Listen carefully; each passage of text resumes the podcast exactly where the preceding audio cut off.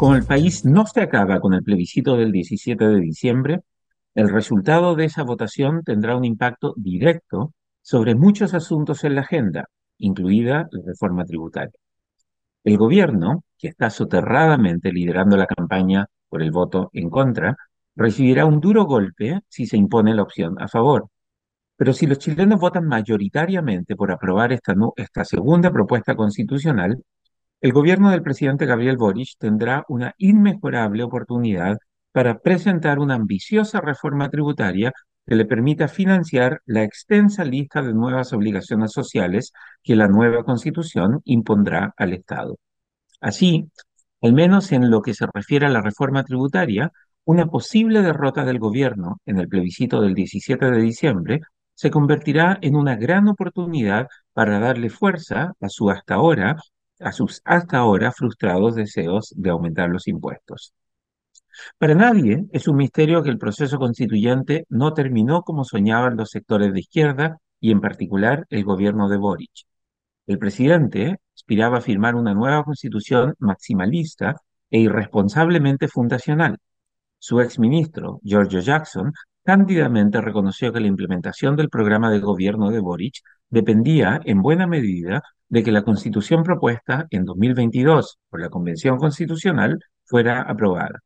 Ahora, a más de un año del fracaso de este proyecto fundacional, Boris deberá ya sea ratificar con su propio voto esa constitución de, comillas, los cuatro generales, cierre de comillas, como él llamó al texto actual, o firmar la constitución hecha por una mayoría de derecha en el Consejo Constitucional que profundiza el modelo neoliberal. En cualquiera de los dos escenarios, Boric y su coalición de extrema izquierda, el Frente Amplio y del Partido Comunista, deberán beber el amargo trago de la derrota la noche del plebiscito. Por cierto, las implicaciones de esta, de esta derrota histórica serán menos dolorosas en el corto plazo si los chilenos rechazan la propuesta de nueva constitución. Después de todo, eso significaría un rechazo evidente al liderazgo de José Antonio Caz en la derecha en Chile. Pero también será una nueva derrota para los partidos tradicionales UDI y RN que impulsaron el acuerdo por un proceso constituyente en noviembre de 2019. En cambio, si se aprueba la nueva constitución, el gran ganador en el corto plazo será Cast, aunque en el largo plazo el expresidente Piñera y los partidos de derecha también saldrán redimidos. Porque le, queda poco tiempo en el poder y ya está pensando en las próximas elecciones, el gobierno de Boric celebrará un triunfo del voto en contra y eso implicará que la carrera presidencial de 2025 seguirá abierta. Si gana el a favor, el gobierno será derrotado, pero a veces no hay mal que por bien no venga.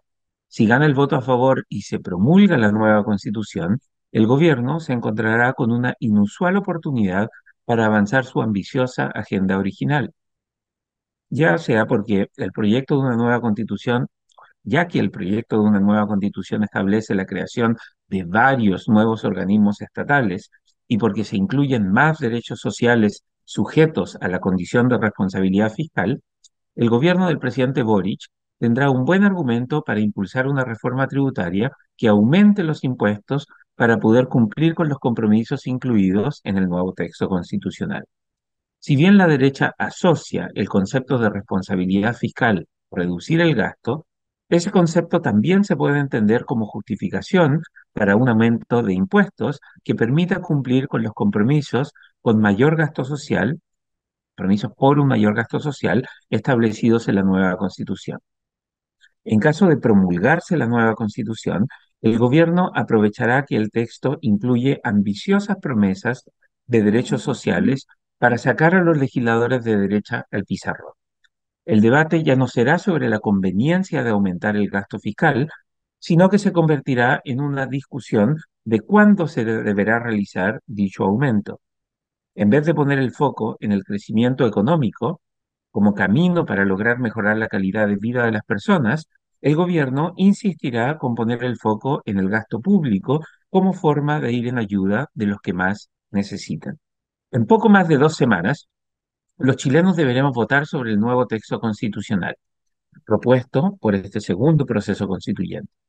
Aunque una buena parte de la ciudadanía ya ha decidido su voto, todavía hay una saludable cuota de incertidumbre sobre cuál será el resultado. Independientemente del resultado, el gobierno del presidente Boric buscará retomar el control de la agenda a partir del 18 de diciembre. Evidentemente, la moneda recibirá un fuerte golpe si se impone la propuesta de la nueva constitución, pero, al menos en lo que respecta a la reforma tributaria, la moneda tendrá un camino más auspicioso hacia adelante si una mayoría de las personas vota a favor del nuevo texto constitucional. El libero, la realidad como no la habías visto. Haz que estos contenidos lleguen más lejos haciéndote miembro de la red Libero.